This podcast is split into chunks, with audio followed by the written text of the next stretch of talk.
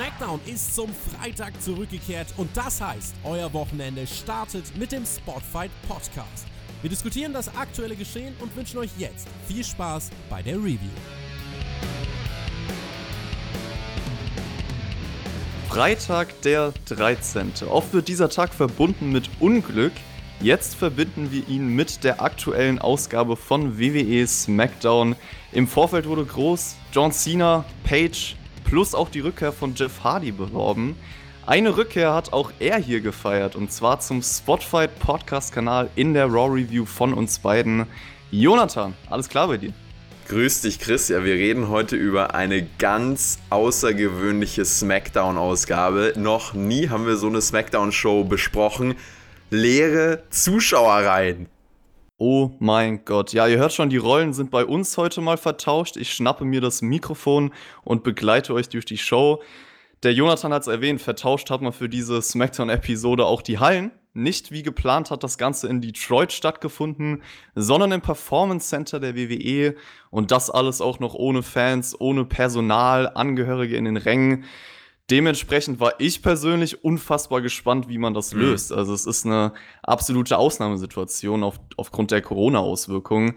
Man kann sagen, eine historische Show in dem Sinne. Und Jonathan, du hast ja mit dem Tobi in einer speziellen Hauptkampf-Episode schon ausführlich über die aktuelle Lage im Wrestling gesprochen. Und wer dazu alles hören möchte, sollte da unbedingt einschalten. Also deswegen brauchen wir da jetzt auch nicht weiter drauf eingehen. Bei Hauptkampf habe ich gehört, du warst sehr gespannt, wie sich so eine Empty Arena Show anfühlen wird. Und ja, jetzt hast du sie gesehen. Die Atmosphäre, alles drumherum. Wie hat es sich denn im Endeffekt für dich angefühlt? Ich fand, es war eine Entwicklung in dieser Show. Am Anfang war alles sehr, sehr komisch. Einmal für mich als Zuschauer, weil ich mich darauf einstellen musste, was passiert jetzt hier. Äh, Triple H mit dem Empfang und dann war es irgendwie so ganz awkward in den ersten Segmenten, fand ich. Und es hat sich dann aber gebessert und die Show wurde auch mit der Zeit immer mehr zum Besseren. Ähm, also wenn wir jetzt zumindest den Showteil fokussieren, der in der Halle stattfand. Es gab ja auch eine lange Wiederholung dazu dann gleich. Aber äh, am Anfang habe ich auch das Gefühl gehabt, dass sowohl die Leute, die wir da gesehen haben, im Ring, als auch ich als Zuschauer so ein bisschen so eine Anlaufzeit gebraucht habe, um da erstmal so ein bisschen reinzukommen. Und deswegen fand ich es am Anfang ganz, ganz komisch. Und es hat halt einfach viel gefehlt trotzdem, obwohl man das natürlich gut aufgemacht hat. Also man hat die ganzen Laser reingepackt in die Arena, man hat das optisch auch gut, gut präsentiert, so wie man es von WWE kennen ähm, die Kameraperspektive mal auf die andere Seite verschoben, was vom technischen Setup besser geklappt hat. Also es war einfach ganz anders und ich würde sagen, so kannst du auf lange Sicht eigentlich ähm, als Notfallplan auch veranstalten. Die Frage ist halt, äh, entertaint das dann auf lange Sicht, aber das werden wir eh noch besprechen. Also die Crowd-Reaktionen, da sind wir uns, glaube ich, einig, gehören einfach zu den Emotionen im Wrestling dazu. Und Emotionen im Wrestling sind somit der wichtigste Faktor, den man spüren muss in dieser eigenen Welt, wie ich es immer so schön bezeichne. Und das hat hier natürlich einfach gefehlt. Das hat man auch bei SmackDown gespürt. Du hast den Aspekt der Interesse genannt, also dass es was Neues einfach reinbringt, natürlich ungewollt, aber ich muss auch sagen, ich war gespannt im Vorfeld, weil es war halt nicht dieser typische Einheitsbrei, den man jede Woche sieht. Ich muss aber im Nachhinein sagen, es hat mich schon irgendwo gestört manchmal, dass man es versucht hat zu ignorieren. Also ich weiß nicht, ob mhm. dir das aufgefallen ist, aber man hat schon ein paar Mal so getan, als wäre das Publikum da. Also Wrestler, die zum Beispiel zum Publikum reden, nicht zur Kamera oder in Matches, dass man das Publikum einbinden will. Und ich finde trotzdem, die Show hätte sich spezieller anfühlen können. Also man hat jetzt nicht so viel anders gemacht als sonst. Also ich habe zum Beispiel NXT gesehen. Gut, da ist nochmal der Unterschied, dass da trotzdem Fans in der Halle waren, aber das war auch ein Performance Center. Und da hat man zum Beispiel ja diesen großen Endbrawl mit Gargano und Champa gebracht da hat man dieses Performance Center sehr, sehr gut eingesetzt. Und ich habe mich halt bei SmackDown ein paar Mal gefragt, okay, warum nutzt man das nicht mehr in den Promos, in den Momenten? Klar, die Show hat sich jetzt anders angefühlt und das ist vielleicht auch ein Faktor, warum viele Leute eingeschaltet haben, weil sie sich dafür interessiert haben. Aber ich weiß halt nicht, ob dieser Faktor so lange ein Zugpferd sein wird. Also ich glaube, es wird bald schwierig ohne Fans in der Halle. Hm. Allein wenn ich mir jetzt nächste Woche drei Stunden Raw vorstelle, oder? Und drei Stunden Raw kannst du in der Form auch nicht so stattfinden lassen. Deswegen fände ich es auch ganz interessant, mit dir da mal drüber zu sprechen, was man anders machen kann. Aber vielleicht können wir das am Ende äh, nochmal als Wrap-up sozusagen besprechen. Ähm, weil wir dann nochmal die ganze Show quasi im Rückblick haben. Yes, sehr guter Plan. Wir haben über Raw kurz geredet. Die Frage ist, ob dieser Mann auch bei Raw vertreten sein wird. Und zwar Triple H, das bezweifle ich ein bisschen. Der präsentiert nämlich zu Beginn der Show das Performance Center. Man sieht Michael Cole und Triple H am Kommentatorenpult. Eine neue Rolle für Triple H bei dieser Show. Er hatte auf jeden Fall Spaß, der Hunter, das kann man sagen. Also hat öfter mal Vince McMahon nachgemacht, hat Michael Cole immer wieder runtergemacht auch auf jeden Fall erwähnt, dass das Internet eh sagt, er hat es nicht drauf und auch mal den Kameramann gespielt, weil das Personal anscheinend knapp war. Also es war irgendwie so ein unterhaltsames Element, was sich durch die Show gezogen hat. Hat sich anders angefühlt. Also da habe ich gespürt, man hat aus einer besonderen Situation spontan sich was einfallen lassen. Absolut. Und Triple H hat auch in seiner unkonventionellen Art und Weise und auch in der Art und Weise, dass er das halt rübergebracht hat als ungeplant und so ein bisschen als on the fly, hat er da schon auch äh, teilweise sehr unterhaltsame äh, Elemente reingebracht. Auf der anderen Seite war es aber auch, glaube ich, so sehr, äh, gar nicht so sehr gespielt, was er da präsentiert hat. Ähm, mein Wecker geht hier gerade an, das ist auf jeden Fall auch professionell. Geiles Leben. Ähm, schönes, schönes Lied zum Einschlafen, aber das wollen wir jetzt nicht. Red weiter. Oder zum Aufmachen. Ja, und es gab aber auch Momente, in denen man das gemerkt hat, dass es eben, dass es so ein bisschen ungeplant war bei Triple H als er sich verhaspelt hat am Kommentatorenpult, als er nicht so richtig wusste, was das Timing war. Aber gut, das hat, solche, hat eine solche Show einfach an sich. Und von daher war das schon auch sehr weise, glaube ich, von WWE, ihn in dieser Rolle zu platzieren. Ja, würde ich auch sagen. Also, es ist auf jeden Fall spontan gewesen, aber das hat vielleicht auch den Charme an der Sache ausgemacht.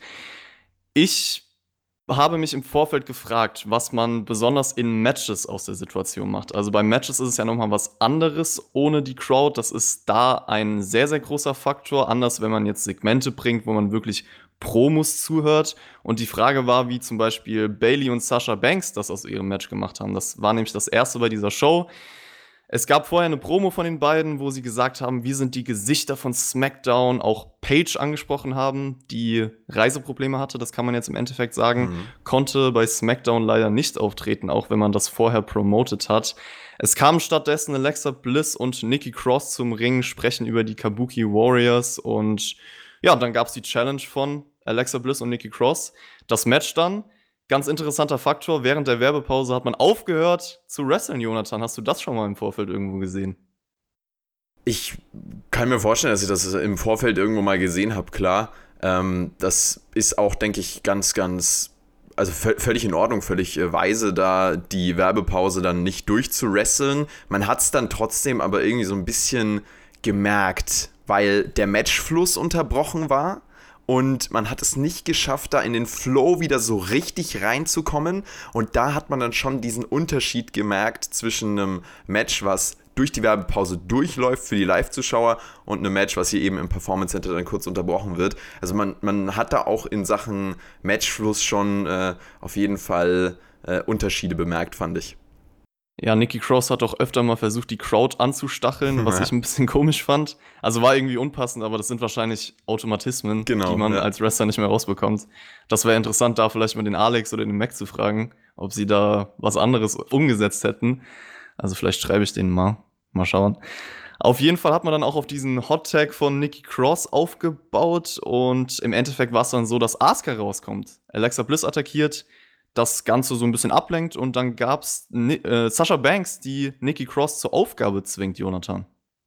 Yes, ein ja, Match zum Start, was eben mit dieser Kulisse bzw. dieser Atmosphäre sehr zu kämpfen hatte. Also man hat richtig gemerkt, fand ich teilweise, wie die ähm, Beteiligten sich so ein bisschen unwohl gefühlt haben. Auch bei der Promo selbst, da gab es so ein paar awkward Momente und ein paar verhaspter. Also was die Atmosphäre angeht, ne, war das einfach anders und ich fand, das war auch äh, deutlich weniger entertainend als jetzt in einer Live-Show, ähm, wo die auch einfach dann wirklich ihre Automatismen unbedacht abspielen können und da äh, in ihrem gewohnten Umfeld sind. Aber so, es war ein, es war ein Start, der in Ordnung war im Großen und Ganzen, der mich jetzt aber nicht in die Show reinziehen konnte. Also äh, auch mit Triple H's Promo nicht. Da hat mir dann trotzdem ja, einfach diese, diese Power gefehlt, die wir dann aber im Laufe des Abends bekommen haben. Und das meine ich eben am Anfang war es so, so, ein, so ein Slow Start, fand ich, und so ganz eigenartig, aber mit der Zeit wurden dann die Segmente immer aufgelockerter, immer besser. Äh, und äh, das hat dann auch im Endeffekt die Show zumindest so ein bisschen gerettet, wenn man davon sprechen kann.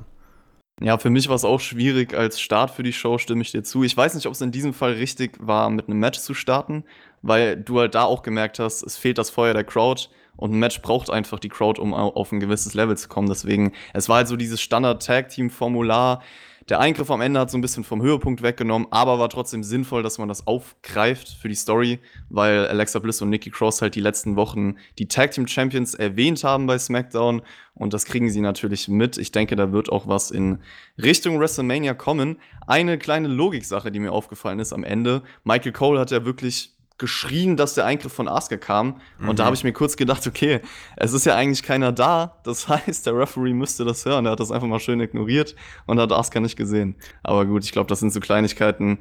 Man kann einfach nicht an alles denken in so einer Situation. Absolut, ja. Und da sind eben diese ganz klassischen Denkmuster von einer Live-Show bei WWE. Wie machen wir das bei einer Live-Show? Und dann setzen wir den Eingriff so um bei einer Empty Arena Show. Nur dass die Dynamik und auch die Akustik und Kulisse da ganz anders ist, das merkt man eben nur, wenn man es umgesetzt hat. Und das ist auch ganz häufig beim Wrestling so, das höre ich ganz häufig von Promotern, dass Ne, dass man beim Booking-Prozess an solche Momente zum Beispiel gar nicht denkt. Und das war ein exemplarisches Ding hier. Denkst du, es wird bei WrestleMania ein Tag Team Match um die Frauentitel geben zwischen den beiden Teams oder glaubst du, da kommt noch ein Team rein? also, wenn. Das ist eine gute Frage. Wenn WrestleMania überhaupt stattfinden wird in dem Rahmen, dann glaube ich, es wird ein One-on-One -on -One in der Kickoff-Show. Gehen wir jetzt einfach mal wie die WWE komischerweise davon aus, dass es aktuell noch stattfindet. Apropos WrestleMania, Reigns gegen Goldberg ist im aktuellen Zustand auch noch weiter promoted worden. Also es gab ein Sit-Down-Interview mit Michael Cole und Roman Reigns. Cole hat erwähnt, dass es Kritik hagelt. Reigns hätte sich einfach in den Main Event selbst positioniert. Reigns sagt dann, er hat sich das durch seine Arbeit verdient und Main Eventet sowieso viele Shows über das Jahr. Cole promotet dann weiterhin das Match als Spear versus Spear und Reigns meint dann, er macht das jeden Tag. Goldberg würde das nicht tun. WrestleMania Match ganz normal promoted. Nächste Woche gibt es die Vertragsunterzeichnung. Mal schauen, welches Datum dann draufsteht und wie sich das bis dahin entwickelt. Yes, also man hat, äh, wie du es gesagt hast, nicht das Datum angesprochen und das, ja, denke ich, äh, war es dann auch schon wieder zu diesem Segment. Was mir hier nur vom, vom reinen von, vom reinen Promo-Work aufgefallen ist, ist, dass Roman Reigns hier ein Interview gegeben hat und keine Promo gehalten hat. Zumindest am Anfang. Am Ende wurde er dann so ein bisschen mehr on fire. Ich glaube, da hat man ihm dann auch nochmal Bescheid gesagt. Irgendwie, äh, dass er doch mehr in Sachen Promo auch sprechen soll und nicht einfach wie ein Interview für irgendeinen YouTube-Kanal oder eine TV-Show. So hat das hier gewirkt, einfach weil das Live-Publikum nicht da war.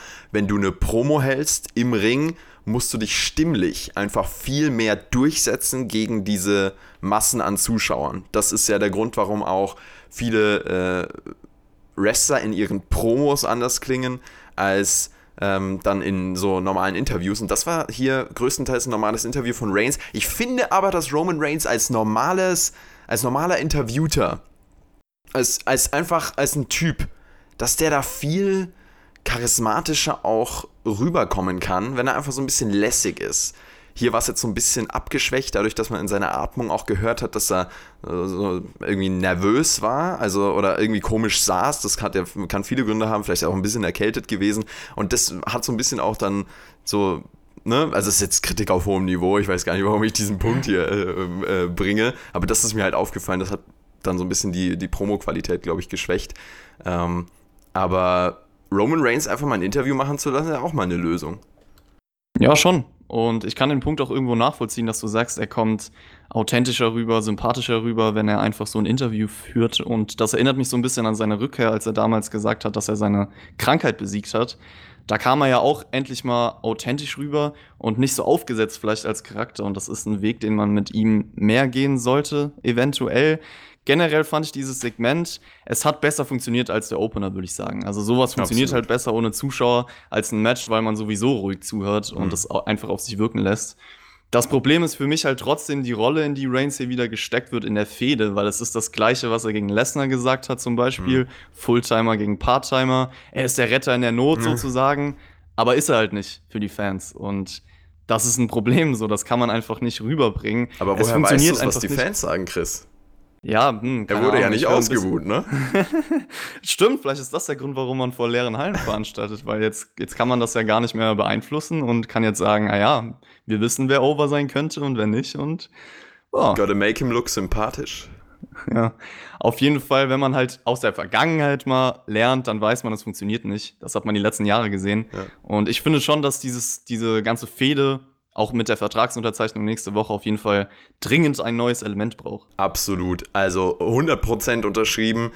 Es muss eine neue, eine neue, ein neuer Fluss da reinkommen. Und wenn man das hinkriegt, wenn man hier wirklich vielleicht auch nochmal in den Charakteren so ein bisschen feilt und nochmal so eine zusätzliche Ecke reinbringt, dann glaube ich, kann das richtig spannend werden. WWE kann das auch. WWE hat es dieses Jahr mit, mit Becky Lynch zum Beispiel vor äh, ihrem Titelmatch gegen Asuka beim Rumble gemacht. Das war, finde ich, so der, das letzte Mal, als man das echt gut gemacht hat. Und das war dann auch einfach von der Fehde her richtig, richtig spannend, auch wenn wir uns jetzt nicht mehr groß dran erinnern. Aber da hat man den Charakter von Becky Lynch nochmal richtig hot gekriegt. Das braucht Roman Reigns und das braucht auch diese Fehde gegen Goldberg. Ja, wir wollen beide ein neues Element sehen. Neues Element war das, was jetzt kam, nicht wirklich, denn es gab das SmackDown Tag Team Elimination Chamber Match mit Werbeunterbrechungen, dafür kostenlos im ja. TV ausgestrahlt. Und ja, das war natürlich ein Weg, um die Zeit zu füllen. Für die Leute, die das jetzt noch nicht gesehen haben, die finden das bestimmt ganz cool. Wir haben halt bei Spotfight schon ausführlich in unserer Live-Review darüber gesprochen, deswegen brauchen wir das jetzt nicht nochmal detailliert durchgehen. Es war aber im Endeffekt der längste Teil der Show. Also das Ganze ging mit Werbeunterbrechung eine Dreiviertelstunde und ich persönlich habe es halt alles schon gesehen, deswegen war es schwierig für mich da weiter dran zu bleiben. Ich glaube, das wird auch der Punkt der Show sein, wo viele Zuschauer abschalten. Ich bin gespannt auf das Rating. Jonathan, ganz kurz, wir wollen nicht detailliert drauf eingehen, aber du warst nicht dabei bei der Review von Elimination Chamber. Wie hat dir denn das Match gefallen und auch vielleicht im Hinblick so auf die Otis-Sigler-Story? Ja, war ein ganz gutes Elimination Chamber Match, würde ich sagen. Äh, ich fand es hier trotzdem echt sehr lang, das auch nochmal im TV zu sehen mit den Unterbrechungen und so. Also das war echt richtig, also es hat sich richtig gezogen. Auf der anderen Seite dachte ich mir halt auch, okay, na gut, dann haben wir in der Review weniger zu besprechen. Also äh, weiß ich jetzt auch nicht, ob das so ob das den Entertainment-Faktor von dieser Show gesteigert hatte. Ich würde eher sagen, im Gegenteil. Und ich glaube auch, dass der Großteil von den Leuten, die hier äh, auch wieder SmackDown eingeschaltet haben, dieses Match schon irgendwie auf irgendeine Art und Weise gesehen haben. Und von daher ist das natürlich verständlich auf der einen Seite, dass man das bringt, aber es war auch sehr äh, lang. Und Otis ist der Geilste, das wollte ich nochmal anfügen. Das nehme ich aus diesem Match mit. Ja, oh yeah. Ganz genau. Oh yeah, Tucky. Am Ende war es dann aber dann Miss und Morrison, die hier gewonnen haben. Ja, genau. Also ich, mich würde auch mal interessieren, wie viele Leute dieses Match noch nicht gesehen haben, die jetzt SmackDown eingeschaltet haben. Das kriegt man wahrscheinlich nie raus, aber wäre eine interessante Absolut, ja. Nummer. Ich bin mir auch sicher, dass Otis noch irgendwie seine Rache bekommen wird. Bei SmackDown hat man jetzt nichts weiter fortgeführt in der ganzen Storyline. Aber anknüpfend daran gab es bei SmackDown eine Promo von The Miz und John Morrison, die sich ein bisschen gehypt haben, auch ihre Filme beworben haben, gesagt haben, wenn irgendjemand das anders sieht, dann soll man laut sein. Ja. Natürlich war niemand laut. Und ja, und Morrison, hey, hey, ho, ho. Für mich aber endlich mal eine Promo, die wirklich extra für diese Non-Crowd geschrieben wurde. Also du hast ja nur Worte gewählt, weil man wusste, ja, es ist jetzt niemand in der Halle. Das war kurz, die beiden haben sich präsentiert, haben so ein bisschen ihren nervigen Heel-Charakter raushängen lassen. Kann man machen, finde ich. Und das war, finde ich, also ich habe mir schon aufgeschrieben, dass es die beste Promo des Abends war, bis dann unser guter Bro John Cena noch kam am Ende. Äh, aber ich dachte ehrlich gesagt, den John Cena lässt man rausfallen und man zeigt für den Rest des Abends Elimination Chamber, habe ich irgendwann echt den Eindruck gehabt. Und das war echt eine gute Promo. Ich fand das richtig unterhaltsam, sind auch super Champions, finde ich, und funktionieren zusammen richtig gut. Am Anfang war es so ein bisschen auf Biegen und Brechen präsentiert mit den beiden und da hat es mich noch nicht so abgeholt, aber mittlerweile würde ich sagen, ey, geile Heal-Charaktere, hier auch wieder eine, eine tolle Promo, ne? Miss ist sowieso, was, was diese Promo-Arbeit angeht, in jedem freaking, in jeder freaking Umgebung, egal ob es ein Presseinterview ist oder hier im Ring eine Promo vor leere, äh, leeren Zuschauer rein, das ist einfach der, der der antizipiert und der weiß, was er in solchen Ausnahmesituationen zu tun hat.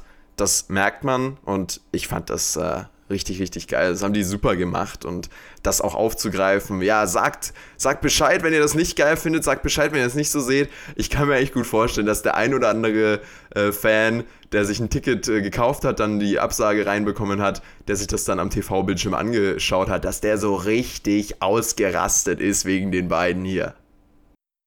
Auf jeden Fall interessant, dass du sagst, du würdest sie als stark, starke Champions einstufen. Also ich persönlich finde, das kam bisher noch nicht rüber. Ich würde auch sagen, diese Promo jetzt bei SmackDown war auf jeden Fall ein Fortschritt, hat sich auch nicht so nervig angefühlt, nicht so geforst. Aber die letzten Wochen war das für mich eher so dieser WWE-Humor, der einfach mhm. nicht mein Ding ist von den Charakteren. Ja, also, also auch das, ich meine, sie haben in ihren Matches, sie haben dieses Gauntlet-Match, wurden sie, glaube ich, auch gepinnt, genau.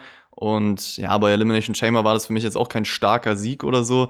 Also starke Champions und unterhaltsame Charaktere finde ich persönlich noch nicht, aber ich fand dieses SmackDown-Promo jetzt auch einen Schritt in die richtige Richtung. Ich habe es gar nicht, glaube ich, so sehr aufs, aufs Champions bezogen. Vielleicht habe ich das falsch ausgedrückt. Ich finde einfach, dass die zusammen echt gut harmonieren und funktionieren. Ähm, okay. Und das ist mir hier auch nochmal aufgefallen, ganz speziell ja, kennen sich ja auch schon ewig, waren auch früher ein Tag-Team für alle, die es nicht wissen, aber das haben sie ja schon öfter angesprochen. Haben auch ein paar ihrer alten Gimmicks wieder reingeholt und modern gemacht sozusagen. Jonathan, was kannst du denn mit Rob Gronkowski anfangen? Ist sicherlich ein Star, der der WWE einiges an Aufmerksamkeit einbringen kann. Deswegen bin ich eigentlich froh, was aktuell die News sind. Das ist ein großer, sehr charismatischer Typ, der ordentlich Leute umrennen kann. Ja, also der wird ja jetzt äh, Teil von WWE sein. Das hat uns Mojo Rawley ja auch nochmal im Kommentatorenpult erzählt. Ja, zurückstecken wird er auf jeden Fall nicht. Ist ein ehemaliger Footballspieler für die Leute, die es nicht wissen. Du bist ja großer Football-Fan, äh, feierst du Ja, das bin ich. Ja, das Problem ist, ich feiere die New England Patriots oh. nicht und deswegen nicht so der beste Ansprechpartner ist auf jeden Fall, ja, ein Name, das kann man sagen, definitiv. Und Mojo Rawley hat erwähnt, dass die Gerüchte wahr sind. Wir werden ihn nächste Woche sehen. Ich habe mir trotzdem gedacht, Mojo, bitte schrei mich nicht so an. Ja. Ich oh. frage mich bei Rob Gronkowski, wird er als Wrestler funktionieren? Also das bleibt halt abzuwarten, weil das kann ich mir aktuell noch nicht vorstellen. Ich weiß nicht, wie viel er trainiert hat. Es ist schwierig, wenn wir uns mal die Geschichte von Prominenten anschauen oder Leuten, die in anderen Sportarten tätig waren, ob das so alles funktionieren wird. Kommt ganz, ganz stark auch auf die Einsetzung an. Und man hat ihn ja schon mal eingesetzt bei WrestleMania 33 oder 32? Ich habe nicht nachgeschaut. 33 in der Kickoff-Show. Genau, genau, ja, bei der Andre the Giant Memorial Battle Royale. Und da fand ich, hat er sich sehr souverän und gut präsentiert. Und allein an so einem Auftritt merkst du dann schon, wie souverän die Leute auch sind und wie, wie sie im TV funktionieren. Und das ist, finde ich, bei Gronkowski auf jeden Fall gegeben. Der hat da diese notwendige Ausstrahlung, der weiß auch, was er zu tun hat, der hat dieses Timing. Ich glaube, wenn man das ordentlich buckt, wenn man das schlau anstellt, wenn man ihm äh, da auch gute Gegner zum Start an die Hand gibt und wenn man ihn da solide ausbildet, dass das echt auch äh, ein richtig guter Benefit für WWE sein kann und WWE braucht auch diese Namen. Ich glaube, dass man damit äh, Gronk auf jeden Fall viel starten kann.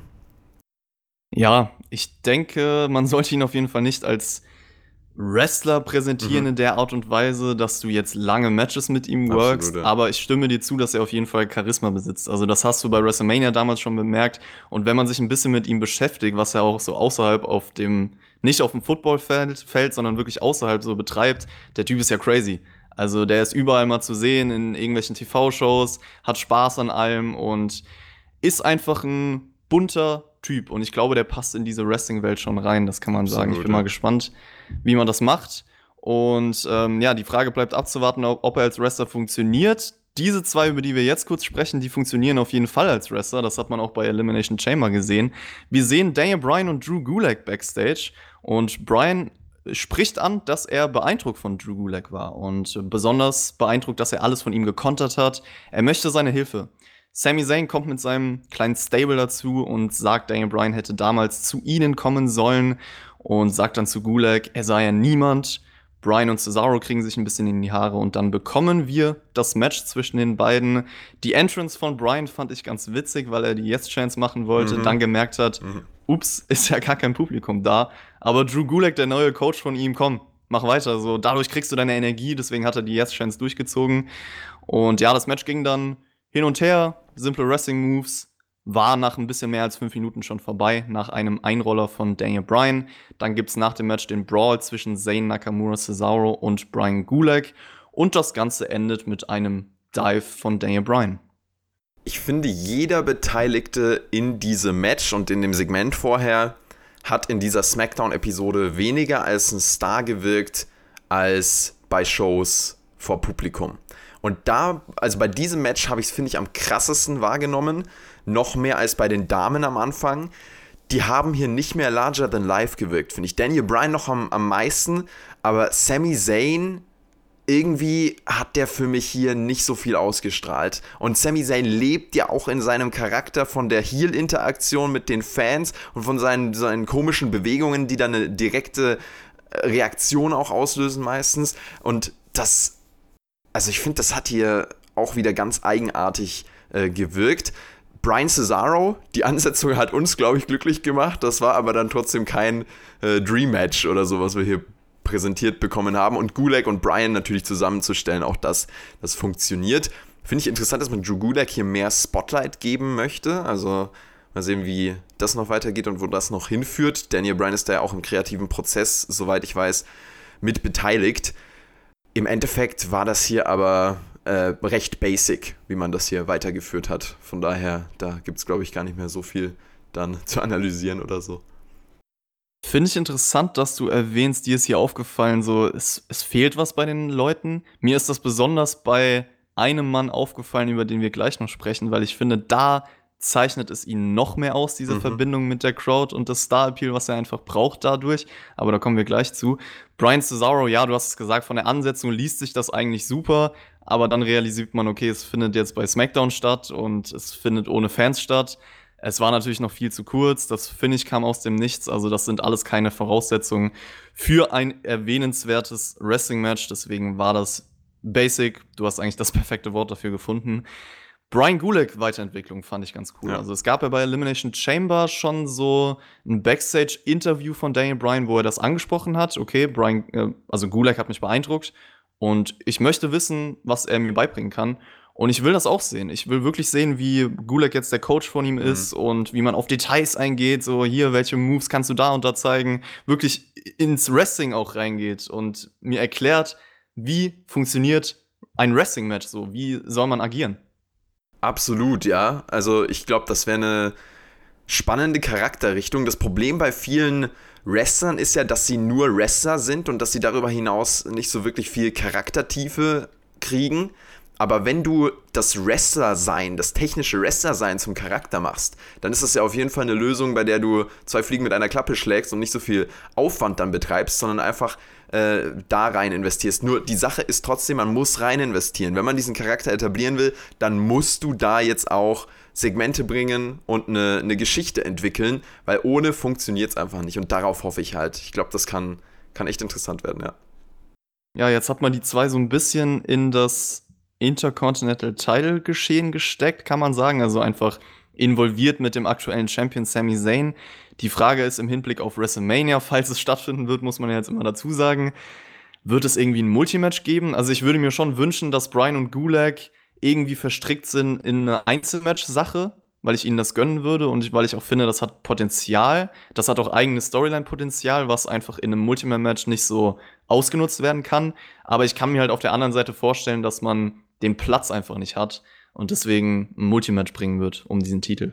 Ich glaube es auch, ja. Aber ich tue mir da auch ehrlich gesagt echt schwer, wenn ich da so drüber nachdenke, was passiert bei WrestleMania, weil irgendwie ist WrestleMania in meinem Kopf schon gestrichen, nur in Realität noch nicht. Ja. Ja, aber es wird auch gestrichen werden. Also das ist nur eine Frage der Zeit, da bin ich mir fast sicher. Anderes Thema. Früher am Abend sahen wir Backstage Jeff Hardy. der hat immer noch seine alte Kette gerockt, die ich hier auch noch irgendwo rumliegen Mhm. habe. Der Mann ist nämlich damals derjenige gewesen, der mich zum Wrestling geführt hat. Also seitdem auch eine spezielle emotionale Verbindung mit ihm auf jeden Fall. Baron Corbin unterbricht ihn und sagt, es ist seine Show. Jeff meint dann, er hat später ein Match gegen Corbin. Dann kommt noch Elias, nervt Corbin ein bisschen. Und dann kriegen wir Jeff Hardy gegen Baron Corbin. Corbin attackiert Jeff Hardy direkt. Und ja, man baut dann eine kleine Underdog-Story mit Jeff Hardy auf. Der zeigt sein Comeback. Elias lenkt Corbin ab, der am Kommentatorenpult sitzt, spielt ein kleines Lied. Und dann gibt's die Twist of Fury von Jeff Hardy, wie Cole es nennt. Mhm. Ich weiß auch nicht, wo er den Namen her hat. Also Ja, es ist irgendwie so eine abgeänderte Version des Twist of Fate. Und die Swanton Bomb, den Move kennen wir alle. Und ja, dann besiegt Jeff Hardy Corbin in wenigen Minuten, Jonathan. Und auch hier würde ich wieder sagen, eine Basic-Weiterführung. Interessant ist nur, dass man Elias hier eben mit reinnimmt, also auch schon bei dem Backstage-Segment und da wusste ich gar nicht so recht, also auch das Backstage-Segment vorher war so ganz, ganz komisch irgendwie, auch von, von, der, von, von den Vibes, die davon ausgingen. Ich will nicht immer Atmosphäre sagen, das Wort ist jetzt auch genug benutzt für heute, ähm, aber also Ich muss es gleich, glaube ich, trotzdem Okay, gönn dir. ähm, es war, war weird in diesem Anfangssegment. Elias dann hier aber natürlich mit der Intention eingebaut, als Ablenkender im ähm, Match dann für Hardy den Sieg zu ermöglichen. Und das ähm, war dann ein guter, guter Sieg für Hardy, der auch nochmal wichtig war, hier Corbin äh, zu besiegen. Trotzdem hoffe ich, dass man jetzt keine Corbin gegen Hardy Fehde bringt, weil also ich, ich gehe fast davon aus, aber das wäre wirklich auch, äh, da wird es mir, glaube ich, kalt den Rücken runterlaufen. Glaubst du, man bringt wirklich eine Fehde? Ich bin mir eigentlich relativ sicher, dass man das genau nicht macht, weil er ihn jetzt in kurzer Zeit einfach besiegt hat und das ja schon sozusagen der Payoff für die Story ist. Also ich bin froh, dass man das wahrscheinlich nicht bringt, weil du brauchst halt gewisse Reaktionen für so eine Fehde und durch ein Programm mit Corbin würde das fehlen. Sollte es demnächst mal wieder der Fall sein, dass wirklich Zuschauer in der Halle wären. An sich bin ich der Meinung, hier hat man wirklich am meisten gespürt, okay, die Crowd fehlt. Weil du hast es angesprochen, für dich war diese ganze Brian Gulak, Sami Zayn, Nakamura, Cesaro-Sache ein Problem. Da hat man gespürt, die Leute kamen nicht wie Stars rüber. Und Jeff Hardy ist einfach jemand, der hat so einen großen Namen, aber kam bei SmackDown für mich überhaupt nicht rüber. Also da hat es mir sehr, sehr leid getan, dass die Crowd nicht da war, weil für mich wurde sein Return eigentlich schon fast ruiniert. Weil er lebt von Charisma, er lebt von dieser Crowd-Verbindung, Mhm. die er damals aufgebaut hat. Und das konnte er auch wie kein zweiter früher. Also er war ja damals so in seiner Prime, oder also was heißt in seiner Prime, aber in der Zeit, wo er als Einzelwrestler wirklich gepusht wurde in die Main-Event-Richtung, ja, schon fast auf ein Beliebt Beliebtheitslevel wie John Cena, würde ich sagen, oder fast so ein Topstar. Also er war einfach der Star der WWE zu einer gewissen Zeit. Und ich finde, das hat hier komplett gefehlt. Vor allem, weil es sein Comeback war. Hardy Corbin habe ich angesprochen. Ich bezweifle halt, dass man wirklich ein direktes, großes Programm für Jeff Hardy hat, was man eigentlich bräuchte, um ihn wirklich als Star zu präsentieren, weil man muss den Namen, ja auch irgendwie ausnutzen. Was glaubst du denn wird, wenn es nicht Baron Corbin ist, so die erste Story von Jeff Hardy werden? Gerade das, was du angesprochen hast, weil Hardy diese, diese Face-Aufmerksamkeit mitbringt, glaube ich, dass es sehr gut möglich ist, dass man äh, Hardy und Corbin hier in diese Fehde stellt. Ähm, puh, darüber hinaus kann ich mir echt vorstellen, dass er Richtung Intercontinental-Titel geht, also Richtung Sami Zayn äh, und sich da involviert und vielleicht sich dann noch den ein oder anderen Partner mit ins Boot holt, um gegen dieses Stable anzukommen. Das könnte ich mir jetzt so spontan vorstellen. Ich würde sogar sagen, wenn ich gerade überlege, wer war nicht bei der Show, Seamus ist ein Name, der mir einfällt, Mhm. der ja auch aktuell kein Programm hat, aber jemand ist, wo ich jetzt sagen würde, okay, man hat schon eine gewisse Richtung mit ihm, man möchte irgendwas machen, er ist ein Heel, Jeff Hardy ist ein Face und das wäre ein Programm, was ich mir vorstellen kann, was ich auch irgendwo interessant fände, weil das haben wir auch so noch nicht gesehen und das sind zwei Namen auf jeden Fall. Wäre was, ja. Zwei Namen sind Elias und Baron Corbin jetzt nicht so wirklich. Ich glaube, da sind wir uns einig, dass das auch ein Programm ist, was niemanden richtig anspricht. Also das lebt jetzt nicht von Leidenschaft unbedingt. Nee. Ja. Alright, was mehr von Leidenschaft gelebt hat, da kommen wir dann auch direkt zum Endsegment. Es ist Zeit dafür. John Cena und Michael Cole stehen im Ring. Cole fragt John Cena, was er denn dazu sagt, wenn Leute ihm vorwerfen, du bist schuld am Scheitern fähiger Wrestler. Und Cena meint dann, ja, sie werden einfach faul und geben sich auf. Und Er hat es auch schon oft erlebt, Rückschläge einstecken zu müssen. Und er gibt niemals auf. Das ist sein Motto, das ist uns allen bekannt.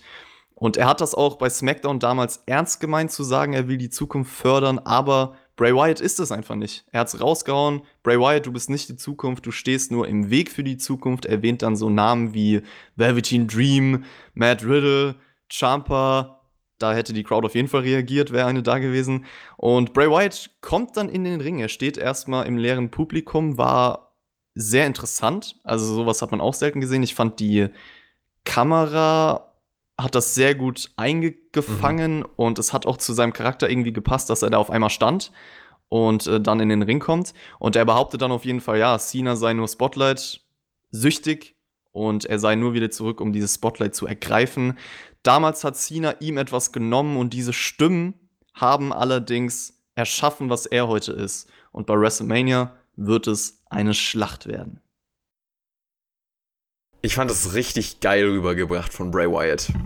Ich, sowieso von John Cena, wie wir es erwartet haben und erwarten konnten sozusagen, aber Bray Wyatt hat hier wirklich auf Augenhöhe eine Promo für Cena abgeliefert, die richtig, richtig gut funktioniert hat. Und deswegen war das hier auch für mich mit Abstand das, die beste Promo und auch das beste Promo-Duell äh, dieser Show, was ohne Zuschauer genauso gut funktioniert hat wie mit, würde ich fast sagen. Also ich habe nicht gemerkt, dass hier irgendwas fehlt und das, auf das habe ich eigentlich in dieser Show gewartet dass ich in diesem klassischen WWE Entertainment Flow, Flow bin, den ich kenne und mir nicht die ganze Zeit denke, okay, hä, aber irgendwie ist das gerade eigenartig und irgendwie holt es mich nicht so richtig ab. Cena und Wyatt, die haben hier nichts Weltbewegendes erzählt.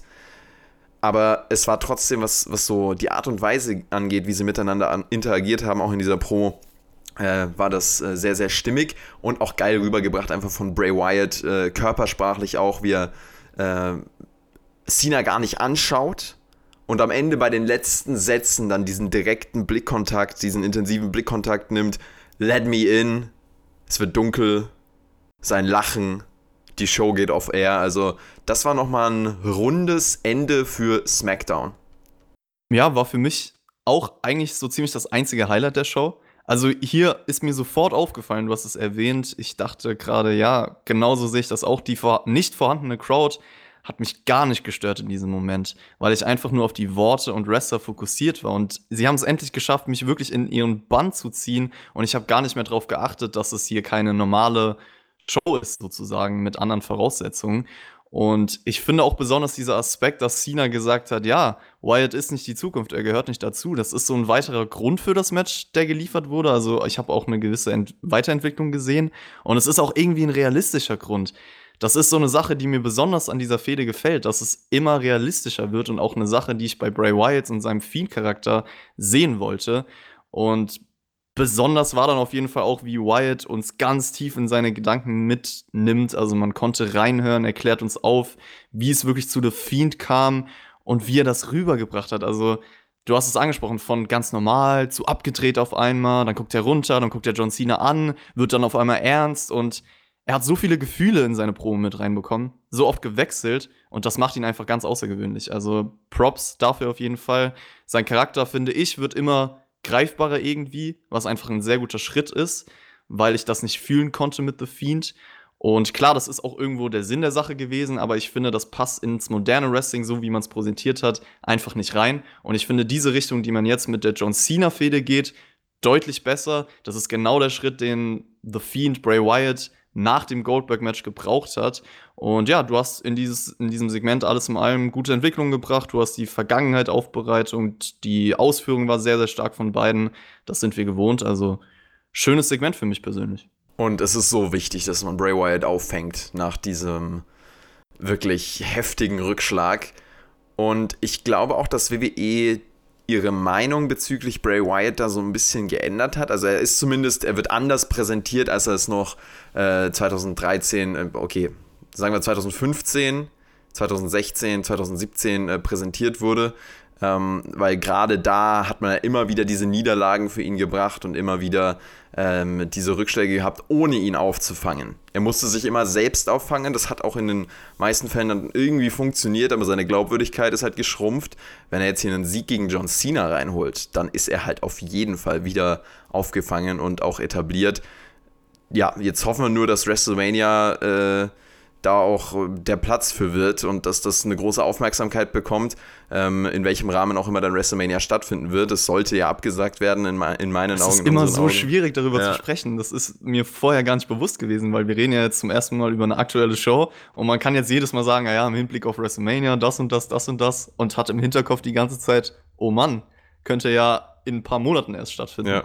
Und wenn man es bis dahin ziehen müsste, dann ist halt auch die Gefahr, dass man es ganz absagt, das Match, oder dass es irgendwie Planänderungen gibt. Das wäre halt schade, weil das ist eine riesige Chance für Bray Wyatt. Und ich hoffe, dass man das irgendwie, irgendwie trotzdem durchkriegt und ihn trotzdem wieder dadurch aufbaut. Natürlich nicht auf Kosten von Fans oder der Virusverbreitung. Ja, WrestleMania, ganz schwieriges Thema. Also wenn das nicht stattfinden sollte, wie macht man dann weiter mit der Wrestling-Welt? Also das ganze Booking, die ganzen Matches, es ist sehr, sehr interessant. Ihr habt da ja auch schon kurz drüber gesprochen. Kleines Update Und, übrigens. Die Behörden ja. haben mittlerweile explizit darauf hingewiesen, dass man darauf wartet, dass WWE WrestleMania absagt. Sie warten drauf. Andernfalls wird es wahrscheinlich keine andere Lösung geben, als dann äh, von den Behörden selbst dieses Verbot auszusprechen. Aber es ist mittlerweile einfach äh, ja, von den Behörden so diese Taktik, WrestleMania und, und, und WWE erstmal die Verantwortung hinzuschieben. Sagt ihr das ab? Wir wollen euch nicht den Spaß und die Show verderben, weil wir wollen uns ja trotzdem noch mit euch gut stellen, weil wir wollen dieses geile, wirtschaftlich äh, großartige Ereignis für uns, WrestleMania, irgendwann nochmal haben. Äh, und das ist halt ganz viel äh, hin und her. Es ist ganz grau. Ich hoffe, dass wir da bald echt eine Lösung haben, eine Richtung haben. Ähm, und wir sind ja nicht mehr der Hauptbetroffen. Also wir haben hier in der Review nicht so wirklich eine Grundlage, über die wir sprechen können bezüglich WrestleMania. Aber die Leute, die darüber nachdenken, sollen sie jetzt dahin fliegen oder nicht, oder also in, in den USA oder auch international, wenn, wenn äh, außerhalb des, des Travel Bans da, also des, des Reiseverbots, Leute trotzdem noch überlegen, dahin zu gehen. Also du musst diesen Menschen jetzt mal sagen, was abgeht. Okay, aber das haben wir, haben wir schon im Hauptkampf besprochen.